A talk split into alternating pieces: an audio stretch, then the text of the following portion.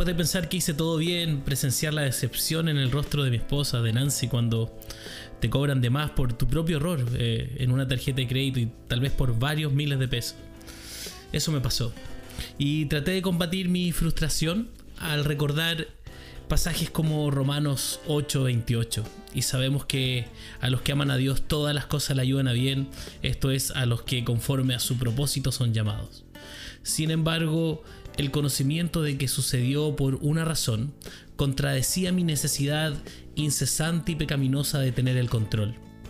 En el gran esquema del sufrimiento, este fue un momento menor, pero a medida que la ola de ira crecía al no saber la razón específica de ese momento de sufrimiento, las palabras y frases viles salían de mi boca con tanta fluidez que casi no me reconocía. Mi mujer tampoco.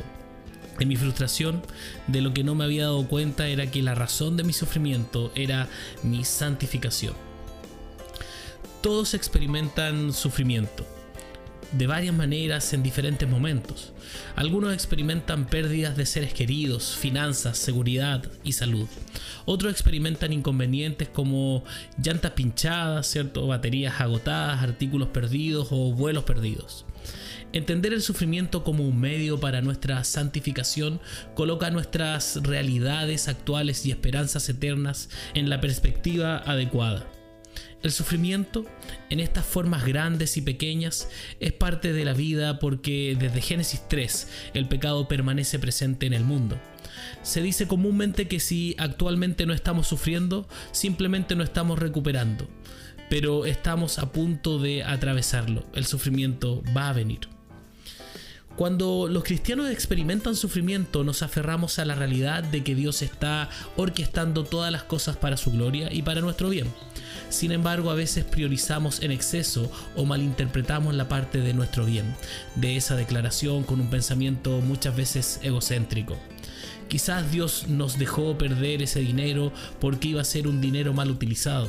Tal vez me lo robarían igual. Tal vez mañana el seguro de la tarjeta permitiría que nos devuelvan todo y más. Bueno, tantas cosas que pueden suceder.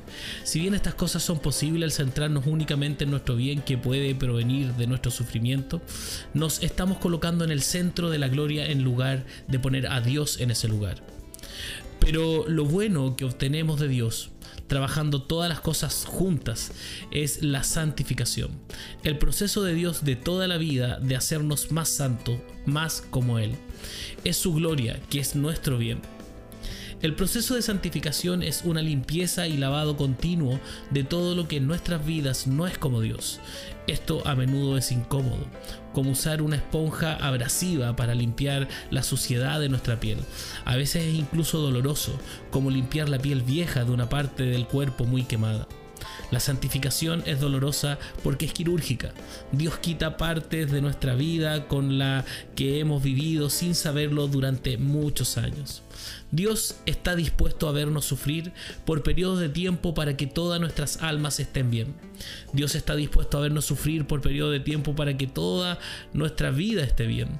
Aunque no se deleita en nuestro sufrimiento ni causa nuestro sufrimiento porque no hace Él el mal, pero sí se deleita en lo que producirá el sufrimiento.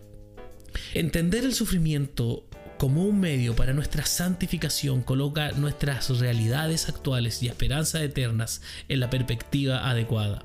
Cuando sabemos que estamos siendo santificados para ser preparados para el regreso de Cristo y para estar con Dios y nuestros seres queridos para siempre, podemos sufrir bien.